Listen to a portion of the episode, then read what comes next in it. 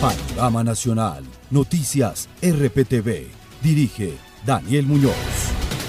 Los saluda Jair Díaz, bienvenidos, me complace saludarlos a este panorama nacional de la agencia de noticias RPTV en este 28 de enero, Día Mundial de la Reducción de las Emisiones de Dióxido de Carbono. El objetivo de este día es crear conciencia sobre el cambio climático global, especialmente sobre la disminución de gases de efecto invernadero. Así iniciamos nuestro panorama nacional. Michelle Manat, estratega del Partido Demócrata de Estados Unidos, en una entrevista para la cadena CNN, aseguró que es posible que haya una investigación por parte del Senado sobre los países que intentaron interferir en las pasadas elecciones presidenciales. Estas declaraciones, donde Manat asegura que Colombia fue uno de los países protagonistas, provocó opiniones divididas en Bogotá. La ministra de Relaciones Exteriores de Colombia, Claudia Blum, aseguró que ningún miembro del gabinete de Duque interfirió en los comicios norteamericanos. Que ningún funcionario diplomático u otro funcionario vinculado a este ministerio haya sostenido reuniones con miembros o activistas de esa campaña presidencial. Para el congresista Iván Cepeda, los funcionarios del gobierno de Iván Duque tuvieron un claro despliegue en apoyo a la campaña presidencial de Donald Trump. Cuando entre en vigor una nueva administración, habrá indagaciones sobre por qué y cómo se produjo esa intervención indebida en la política de Estados Unidos. Noticias RPTV consultó al congresista Ciro Ramírez, quien asegura que si se realiza dicha investigación no se encontrará nada que vincule a Colombia con los comicios norteamericanos. Pueden investigar al gobierno del presidente Iván Duque que no van a encontrar absolutamente nada. Durante los últimos 30 años ha sido una relación con los dos partidos, republicano y demócrata, y se mantendrá así.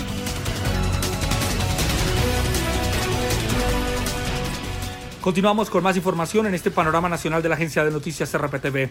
El infectólogo y coordinador nacional sobre estudios de COVID-19 de la Organización Mundial de la Salud OMS, Carlos Álvarez, resolvió las dudas sobre los efectos y síntomas que pueden causar las vacunas contra el nuevo coronavirus, haciendo énfasis en la importancia de la vacunación. Al respecto, el experto indicó que la vacunación es importante porque si bien todos queremos salir de la actual pandemia, en el menor tiempo posible, la vacuna es una manera de superarlo.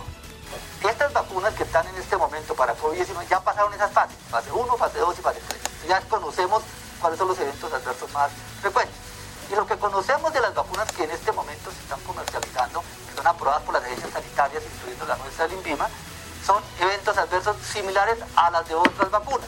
En ese orden de ideas, según el experto Camilo Álvarez, explicó cómo actúan las vacunas en el organismo, indicando que lo que se hace cuando se vacuna a la persona es engañar el sistema inmunológico.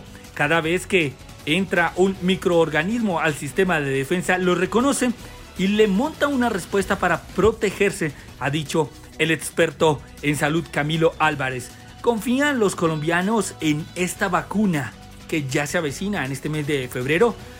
Les tomamos el pulso a algunos ciudadanos. Esto nos dijeron. Eh, no creo en el sistema de vacunación del gobierno porque lo veo muy, muy lento. Hay países que ya están vacunando. Eh, sí me pienso vacunar, si algún día llega.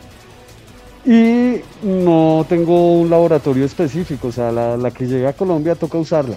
Pues la verdad yo, yo, yo sí me pienso vacunar.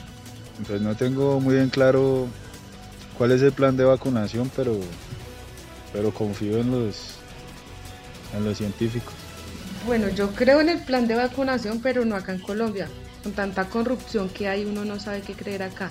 La verdad no tengo idea, no estoy muy bien informada sobre el tipo de vacunas que hay. Eh, me tocaría pues indagar un poco más sobre eso, pero sí sería algo muy delicado para yo poderme vacunar con, con estas vacunas que el gobierno nos va supuestamente a dar. Y seguimos con más información en Noticias RPTV. Ahora les cuento el reporte del Instituto Nacional de Salud sobre los casos confirmados de COVID-19. Los activos, 116.975. Las personas fallecidas en las últimas 24 horas, 395. Y los que han perdido la batalla por este coronavirus son 52.523. La cifra que da esperanza de los recuperados. 1.880.041 personas se han recuperado de esta pandemia.